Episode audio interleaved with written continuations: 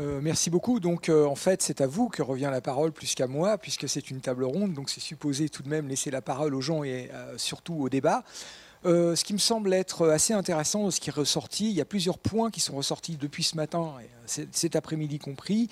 les problèmes de responsabilité des scientifiques au travers de ce qu'a dit Michel Jaboyadov, des problèmes qui sont ceux de savoir si les services écosystémiques sont des bonnes directions à prendre ou pas, il y a tout un tas de débats qui arrivent ici. Et puis surtout, ce qui est inhérent à tout cela, qui est la transdisciplinarité, c'est-à-dire que véritablement, on doit intégrer dans nos recherches, comme dans nos façons euh, finalement de communiquer, euh, des objectifs qui sont beaucoup plus larges que ceux des disciplines dans lesquelles nous sommes chacun spécialiste. Donc, je ne sais pas, quelqu'un voudrait peut-être lancer le débat. On avait commencé à avoir quelque chose qui était assez sympa du côté des services écosystémiques. C'est absolument pas politiquement correct et ça me semble tout à fait très bien comme genre de choses à faire dans une université.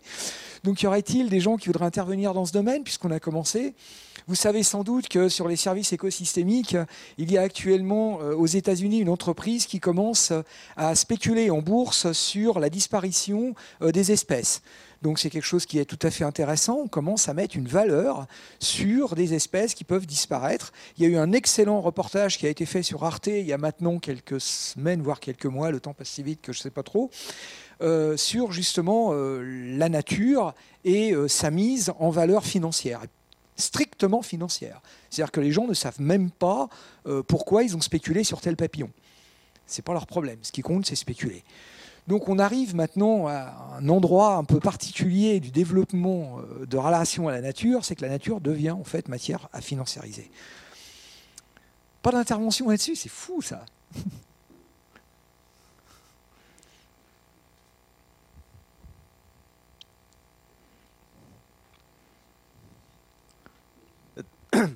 Je pense que le, but des services écosystémiques, enfin de l'approche service écosystémique, c'était pas de financiariser la nature, mais c'était plus euh, le constat que dans les politiques publiques, on est incapable de prendre en compte des choses non chiffrables économiquement, euh, parce qu'on est dans un système où, seuls euh, enfin, les, paramètres économiques dominent dans la décision et dans l'argumentaire. Et donc l'idée, c'était de traduire en termes, en valeurs économiques euh, des, choses non économiques, c'est-à-dire les, valeurs euh, justement non monétaires de la nature, c'est qui ne sont non, ni directement productives. C'est pour ça que je critiquais un peu l'usage du concept de service écosystémique pour euh, caractériser une productivité agricole.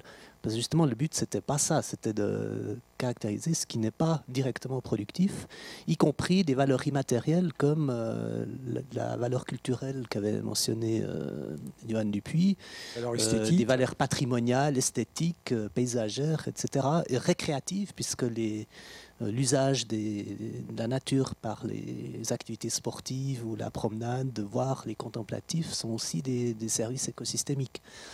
Donc euh, je pense que ce que tu mentionnes, la financiarisation, c'est une dérive déjà du, système. C'est-à-dire que ça illustre le, danger, euh, quelque part, euh, d'entrer dans la logique économique pour des valeurs comme ça alors que, voilà, après, est-ce qu'il y a d'autres moyens de faire évoluer les mentalités? C'est une autre question. Mais...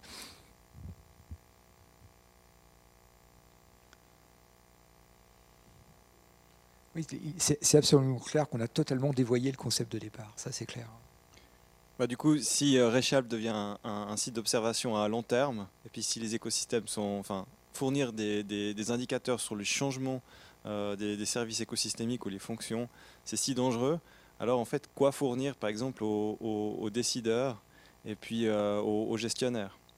Donc c'est ce que justement, le, quelle, information transformée euh, le milieu académique doit-il fournir Quel type d'indicateur doit-on fournir quand on fait de l'observation à long terme? Ça c'est la question du coup. Là, on retombe sur ce que disait Michel, la responsabilité en fait euh, du savant, hein, savoir euh, effectivement ce qu'on va communiquer euh, à la société civile. maintenant, il y a un autre problème que vous soulevez qui est parfaitement pertinent, c'est qu'on ne peut pas faire de la rétention d'informations pour de la rétention d'informations, ça c'est clair. mais il y a quand même un moyen qui est celui de mettre au courant tout simplement les citoyens. Euh, moi, malheureusement, enfin, ou heureusement, je ne sais pas, c'est ce à quoi je crois encore. C'est-à-dire que véritablement, bah, se déplacer, aller faire euh, de l'information, euh, bien, bien faire attention à nos cours. vient de sortir un papier qui a été repris d'ailleurs par l'UNIL sur le problème de l'économisation de la recherche scientifique actuellement, pas en termes d'argent, en termes de mentalité. C'est-à-dire qu'on laisse tomber le temps qu'on devrait passer pour nos cours à faire de la recherche parce qu'on est rentré dans un système où c'est là-dessus qu'on est évalué. Donc c'est surtout pas ça qu'il faut faire. C'est-à-dire effectivement faire bien attention à communiquer avec nos étudiants le maximum de choses. Et quand je dis avec nos étudiants, je pense en particulier aux premières, deuxième et troisième années. C'est eux qu'il faut convaincre de continuer, de s'investir. Donc quelque part, c'est un petit peu un des moyens. Maintenant, il y a d'autres moyens. Michel l'a montré tout à l'heure, c'est-à-dire d'aller au devant, de rendre service aux collectivités locales et de leur dire ben voilà, voilà ce qu'on a, voilà ce qu'on a découvert, de jouer la franchise totale, de dire là il y a un danger ou là il n'y a pas de danger pour ces aspects-là. Euh, nous, de notre côté, on discute directement de la valeur des sols, de leur potentiel, de leur aérodébilité. Donc il y a tout un tas d'aspects où on peut intervenir. Ce qui compte, c'est un, la franchise, et puis deux, la communication. Faut que la communication soit bien faite. C'est un petit peu comme ça que je vois les choses. Je ne sais pas si euh, cet avis-là est partagé. Michel non, Michel, il a une bonne voix. Hein. ah, c'est pour l'enregistrement, alors je vais chanter. Euh,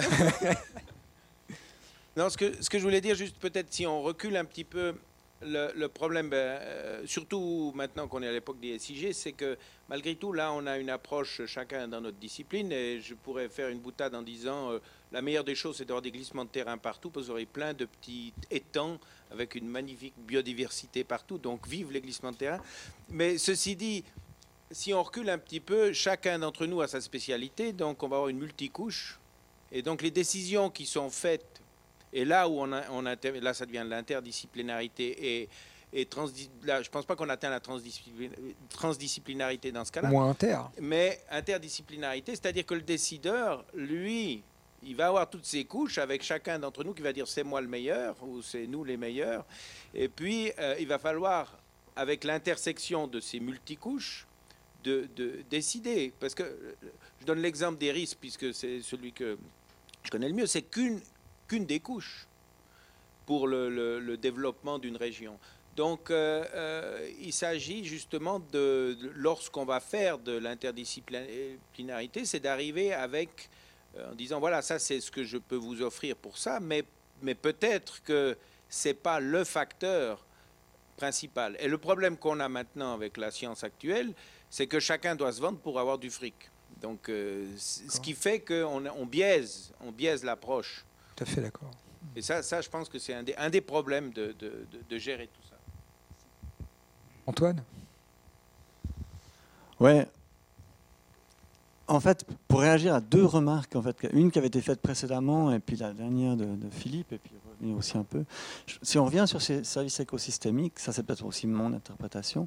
D'une part, dans le projet qu'on a présenté, on n'imaginait pas les dimensions financières. En fait, c'est vraiment d'essayer juste de, peut-être d'essayer de quantifier.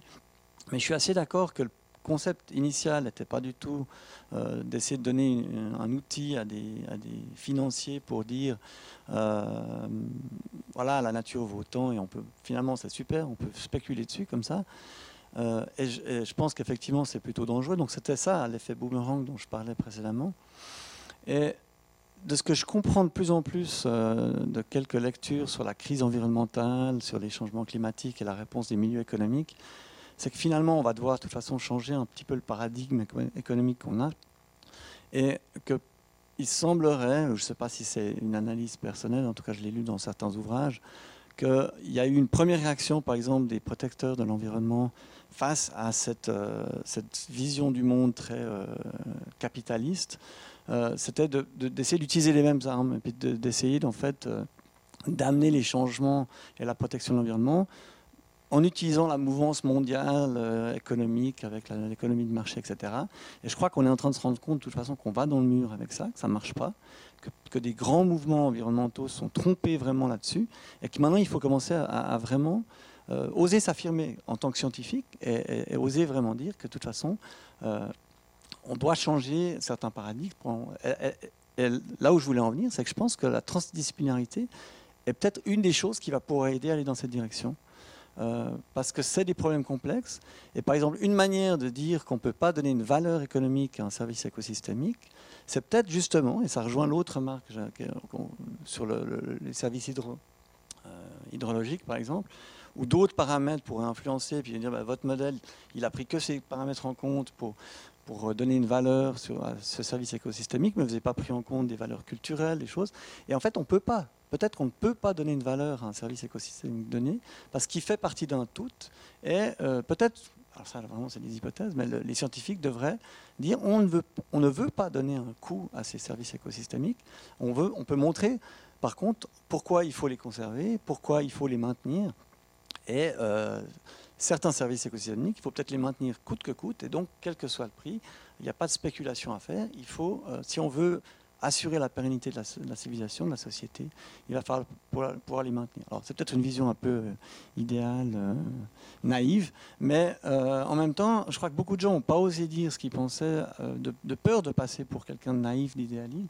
là, il y a peut-être vraiment, en tout cas, un rôle de la science, un changement dans la position des scientifiques à faire par rapport à ça. Mais je crois que les climatologues essayent depuis longtemps, ceci dit. Oui, une intervention encore? Ah, J'en ai une ici en fait. une là-bas? Euh, Je voulais rebondir en fait ce que, sur ce que vous disiez, euh, Monsieur Guisan. Euh, après, c'est peut-être une vision très utopique sur ce que je vais venir en fait à la, à la, fin, mais je voulais juste revenir sur deux points où, on a l'impression que ça fonctionne pas justement avec les, avec les services écosystémiques. Si je reprends l'exemple des quotas de CO2 qu'on a définis à un moment donné, parce qu'on s'est dit, voilà, il faut mettre, euh, faut, faut mettre de l'économie finalement dans ces problèmes environnementaux pour que, pour que ça soit pris en compte à l'échelle mondiale, parce que finalement, il n'y a que le fric qui compte malheureusement, encore et toujours. Et puis... Euh, bah, on a vu que voilà, après ces fameux quotas qui sont euh, à durée limitée dans le temps, bah, ça s'est cassé la figure. Maintenant, est-ce que ça vaut encore vraiment la peine euh, d'y faire quelque chose? Parce que finalement, ça s'échange. Enfin bref, on résout. J'ai pas l'impression qu'on résout grandement le problème. Et puis j'ai l'impression qu'avec ces services écosystémiques, c'est de nouveau une nouvelle manière d'essayer de, traiter le problème. Puis à vue de nez comme ça, en tout cas de vue de personnel, j'ai pas l'impression justement que ce soit que ce soit non plus une bonne chose, voire même dangereux comme on le disait. Et puis surtout qui euh, ouais, finalement, on voit que l'écosystème est tellement compliqué où on n'a même pas idée encore de tout ce qui est. Enfin, on connaît pas les, trois quarts des choses encore maintenant. On l'a vu en plus avec des graphiques encore ce matin. Euh, je repensais aux insectes, etc., ou la partie des, organismes qu'on connaît et qui sont décrits par rapport à tout ce qu'on ne connaît pas.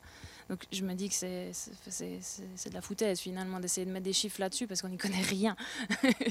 Puis pour tout ça, pour finir, je me dis que euh, plutôt que d'essayer de mettre euh, des, chiffres là-dessus, c'est là peut-être la version un peu utopique et puis une autre, une autre vision d'essayer d'informer, enfin on repasse par la pédagogie et puis l'information au, grand public, j'ai l'impression que quand la majorité des gens sera vraiment conscient et puis aura vraiment une idée nette de, qu'est-ce que nous fournit la biodiversité, de qu'est-ce que nous fournit les écosystèmes dans toute leur complexité. Quand la majorité des gens auront peut-être compris ça, ils feront peut-être un peu plus attention. On le voit peut-être maintenant où on commence à, faire attention à ce qu'on mange, à ce qu'on achète, etc. Peut-être que là, on commencera à aller tous un peu dans la même direction. Après, c'est une vision utopique de mettre la pédagogie là-dedans, mais je me dis que c'est quand même un peu la base aussi. J'aime beaucoup cette intervention pour une raison euh, euh, hier, j'ai dû donner un cours aux premières années. Et à la fin du cours, euh, une jeune femme, 21 ans, est venue me voir et m'a dit Mais c'est incroyable, vous les scientifiques, tout ce que vous savez, mais pourquoi vous ne nous le dites pas? Et, et, là, il y a eu. Je, mais, ça fait un déclic. Je me suis dit Mais il est là le problème. Et c'est exactement ce que tu dis. On, a un problème, il y a une communication à faire. Et je suis finalement beaucoup plus optimiste qu'on pourrait le croire, à savoir que probablement quand les gens sauront, quand les gens, je veux dire la masse d'individus, se rendra compte à quel point il y a une manipulation absolument incroyable par le système économique, peut-être que là, il y aura un retour de bâton. Mais bon, allez, on serre les miches. À vous. Bah, j'ai deux micros. c'est très bien. C'est très bien. Hein. Ah, moi, je veux revenir un peu euh, aux questions de, de, la définition de transdisciplinarité, parce qu'il y en avait finalement deux annoncé ici. La vôtre et celui, celle de, de.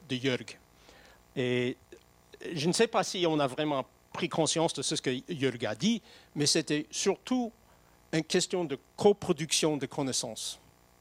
Ce n'est pas uniquement que des, chercheurs travaillent entre eux, mais ce sont des chercheurs qui travaillent avec les parties prenantes.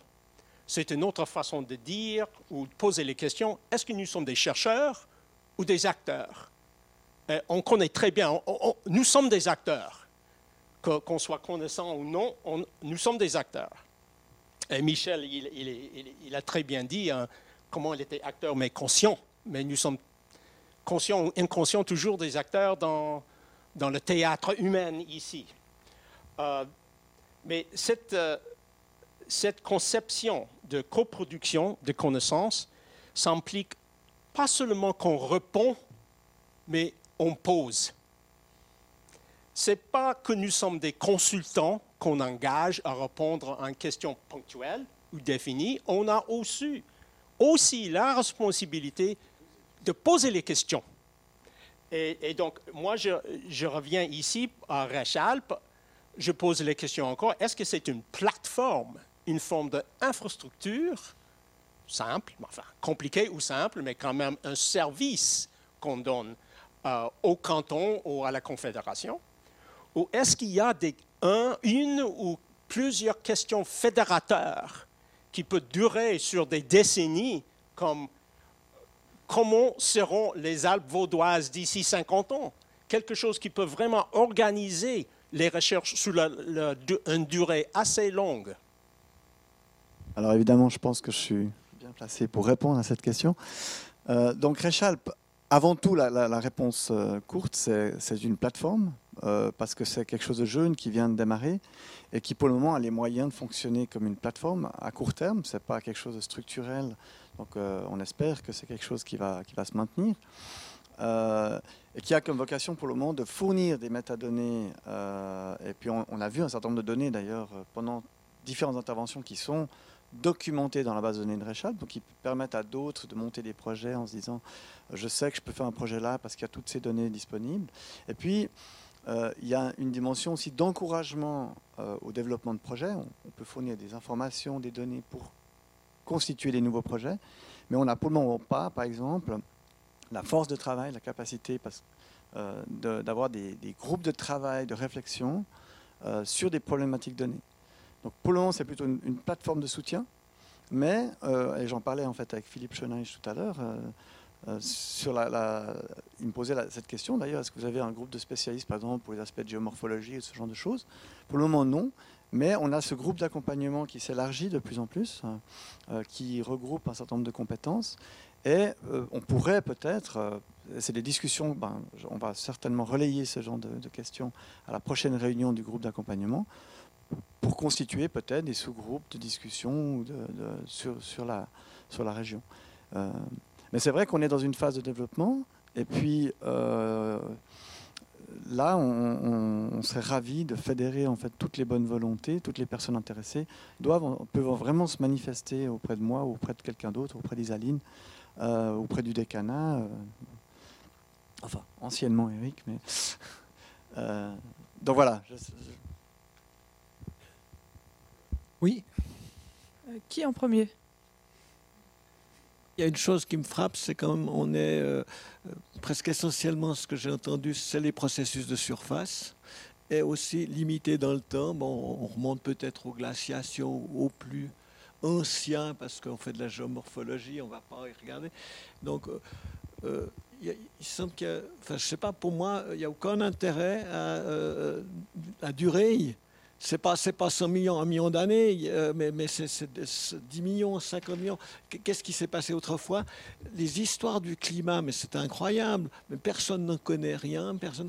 L'histoire aussi de la disparition des espèces. Moi, j'étudie euh, un spécialiste de, la plus grande catastrophe écologique euh, de, de toute l'histoire de la vie. C'était il y a 250 millions d'années. C'est la, la, la, dimension des phénomènes. Chaque fois que j'en parle, les gens disent ah, mais c'est pas vrai, il y, avait 95% des espèces qui ont disparu, puis tout d'un coup, euh, ça est apparu. Comment c'est apparu de ça? Personne ne connaît rien. Euh, il y a une, ignorance même au sein des sciences euh, de la Terre et sciences naturelles qui est euh, absolument phénoménale. Donc moi, ça me frappe. Je pense qu'aussi, on parle de, Évidemment, vous êtes dans le temps, la recherche appliquée, il faut que ce soit... les décideurs disent, ah ben, ben ça c'est intéressant parce que ça nous concerne directement, etc. Mais sur les choses, la connaissance générale, recherche fondamentale, il y a, je vois peu de choses, mais je vous laisse répondre. juste, juste un point quand même de, répondre. C'est vrai qu'une plateforme comme celle-ci, elle est ouverte à tout et la, dimension du, temps, même du temps long, de toute façon, fait partie aussi des préoccupations. Elles doivent être prises. Mais euh, pour les histoires de l'ignorance, moi je dis souvent à mes étudiants, c'est affreux, mais plus je sais, moins je sais. Plus on sait, plus on mesure la quantité de choses qu'on ne sait pas. Et euh, le problème, il est aussi lié à ça, c'est-à-dire qu'effectivement, on ne sait pas beaucoup de choses sur les extinctions, les grandes extinctions en particulier, ce qui s'est passé au Permien, mais on a aussi suffisamment de connaissances pour mesurer combien on ne sait pas. Alors, je tiens tout de suite à vous rassurer, hein, il n'y a pas du tout de dimension appliquée à cette plateforme. C'est plutôt une plateforme au départ scientifique, pour la recherche scientifique, euh, en sciences naturelles, en sciences humaines, euh, on n'a pas de limite dans le temps. Euh, on encourage vraiment tous les projets qui pourront nous permettre d'apprendre des nouvelles choses sur cette région. Donc ça peut aller aussi loin qu'on veut dans le passé. Et on serait d'ailleurs ravis d'avoir plus euh, peut-être d'études sur tout ce qui est paléo dans le futur, dans le présent. Et puis, dans la mesure du possible, si on peut évidemment transmettre, fournir des informations à des décideurs, tant mieux. Mais on est dans une université, je crois que ce qui prime toujours, c'est la, recherche fondamentale. Et donc, dans la philosophie de, de ça reste finalement quand même plutôt fondamental euh, qu'appliqué. Et, comme j'ai entendu quelqu'un euh, récemment, j'arrive plus à remettre qui c'est, il disait qu'il n'y a pas deux types de recherche, il n'y a qu'un seul type de recherche, et il y a des applications de cette recherche. Je vous en prie. C'était juste pour réagir aux remarques de Greg euh, et Antoine euh, le but de Rechalp, c'est par exemple une, façon de dire où va-t-on, donc de, pouvoir arriver à prédire, mais il y a aussi l'aspect euh, rétrospectif. Là, on l'a vu avec l'équipe de, de Dave Lutti, il y a un potentiel assez intéressant de dire comment on en est arrivé là. Par exemple, quels sont les changements de paradigme ou les changements sociétaux qui ont, transformé le paysage, par exemple? On a vu que, par exemple, les préoccupations du risque d'avalanche à l'Aisin ont peut-être modifié la, forêt ou la reforestation. Par exemple, les mines de l'exploitation des mines de baie a peut-être fortement conditionné les, espèces qu'on a favorisées dans, la région de baie. Donc là, il y a un potentiel intéressant de transdisciplinarité, pour autant qu'on arrive à spatialiser tous ces, processus humains dans le paysage pour, arriver à, expliquer comment on arrivé à, à notre paysage actuel. Merci infiniment pour cette euh, remarque, puisque c'était un petit peu, je voulais dire, le deuxième tour euh, de cette table ronde, et puis après, il faudra peut-être conclure. Euh, c'est maintenant, on parle de transdisciplinarité, on a beaucoup, beaucoup travaillé autour des sciences naturelles. Maintenant, le gros but, c'est aussi d'intégrer dans ce maelstrom de sciences naturelles les sciences humaines, qui maintenant vont être de plus en plus difficiles à dissocier. Regardez, au niveau géologique, maintenant, on parle d'anthropocène. Oui, on est d'accord, on est là, mais on est d'accord. Non, il y a deux choses. Ce n'est pas parce que quelque chose est objet de débat qu'il faut le rejeter il y a un objet de débat. Alors, merci Eric, tu me fais une très bonne transition parce que je voulais vous parler d'un groupe de, d'un groupe de travail qui s'appelle l'Académie du Chablais, qui est formé euh, essentiellement d'historiens, d'historiens de l'art et des bâtiments euh, passionnés par le Chablais. Euh, j'en fais partie, je suis le seul naturaliste du groupe, mais il y a je ne perds pas espoir de faire entrer d'autres naturalistes. Euh, Dave Lutti, qui était là ce matin, on fait partie depuis peu aussi. Et il y a encore euh, Anne Billman euh, d'Archéo qui, est aussi, pour ce qui est des gens de l'UNIL. alors, pourquoi ce groupe est intéressant? Ben, D'abord parce qu'ils travaillent tous sur le Chablais. il inclut plusieurs archivistes communaux, de Villeneuve, d'Ormont-Dessus, en tout cas, des responsables de musées locaux, euh, ou d'associations historiques locales du Chablais, Vaudois et Valaisan.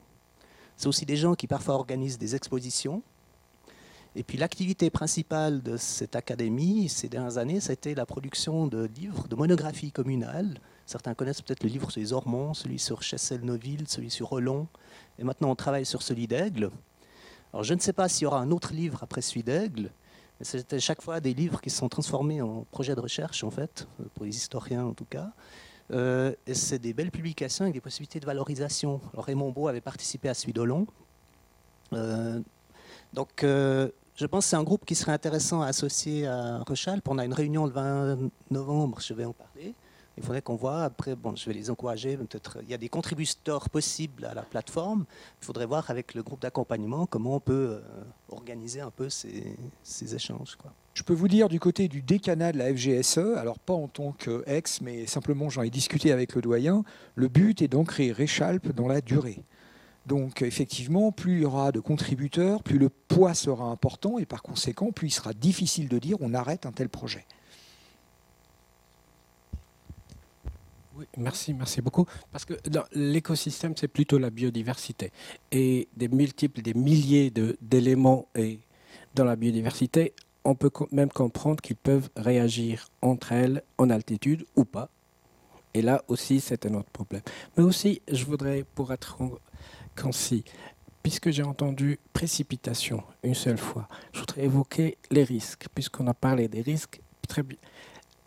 Depuis les risques, réduction des risques, on est arrivé aussi service de réduction de risques de nos jours. Parce qu'il est possible aussi d'apporter des services inclure aussi à cette plateforme des spécialistes en nouvelles technologies. Nous vivons les nouvelles technologies. Ces nouvelles technologies appliquées à la biologie, biotechnologie ou à l'environnement clean tech, c'est aussi à l'information, à la communication, infotechnologie. Ça pourrait être un smartphone, seulement un smartphone. Précipitation, on peut prévoir des précipitations, ces pluies qui tombent tout d'un coup en grande quantité, les prévoir et les emmagasiner. Et cette éventuelle inondation ces dégâts de ces éventuelles inondations auraient été évités. Merci. Oui, tout à fait.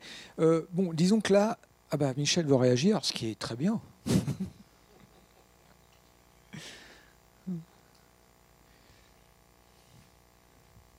Je, je, suis tout à fait d'accord avec vous qu'on peut avoir de stocker l'eau qui vient, sauf que le problème, c'est justement le multicouche. On a un exemple au Diableret où justement on, voulait faire, euh, enfin on voulait, il, voulait faire un, réservoir du, Dard parce que potentiellement il y a de nouveau des, laves torrentielles. Si vous vous promenez dans le Dard, vous, voyez qu'il y a vous verrez qu'il y a beaucoup de matériel. Et euh, le problème c'est qu'il y a des arbres, donc il faut les abattre. Seulement, il y a des propriétés privées. Ensuite, il y a la protection de la nature. Et ce qui fait qu'au lieu de 120 000 mètres cubes, je crois qu'on arrivera à 30 000. Donc, euh, le multicouche, justement, la décision à la française qui viendrait du sommet de l'État où on coupe tout, et encore, ça commence à plus marcher en France, euh, ça marche plus. Donc, on, peut avoir des projets. Et d'ailleurs, c'est ce genre d'aspect de, c'est-à-dire de dire, ben maintenant on va faire un réservoir, on va faire un, comment on dit, un, dépotoir, euh, et puis on va raser tout. Euh, c'est aussi ce qui a fait que euh, beaucoup de la politique des années 50, 60, 70 en matière de, gestion des, cours d'eau ou, je ne sais quoi a été dans le mur parce qu'on a eu une vision purement bétonneuse. Et c'est aussi pour ça que les gens s'y opposent. Mais en même temps, il faut bien trouver des solutions. Donc c'est-à-dire qu'on va arriver à des choses où on va avoir le, futur de la gestion des risques, ce sera l'acceptabilité, le seuil d'acceptabilité et le, early warning, c'est-à-dire la, surveillance et, les prévisions, et le déclenchement d'alerte. Quant aux précipitations, la prévision pour le moment de fortes précipitations, vous avez pu voir en France, elle est toujours très aléatoire pour les On sait qu'on est en période de forte précipitation, mais en général, on ne sait pas où ça va tomber exactement. Voilà, c'était juste une petite remarque.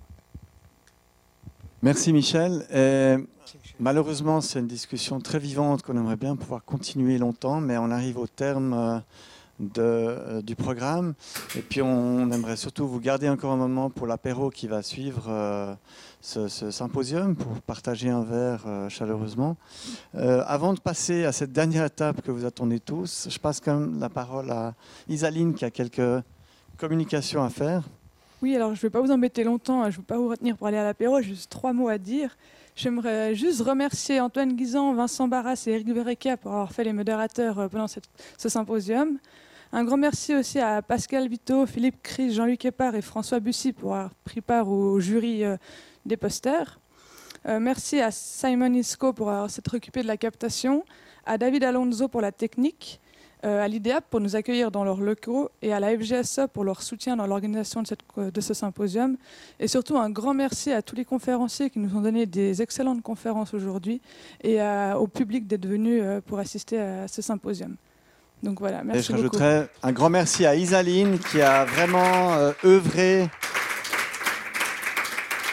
Isaline qui a vraiment œuvré à ce que ce symposium puisse se faire. Donc un grand merci Isaline pour tout ton travail.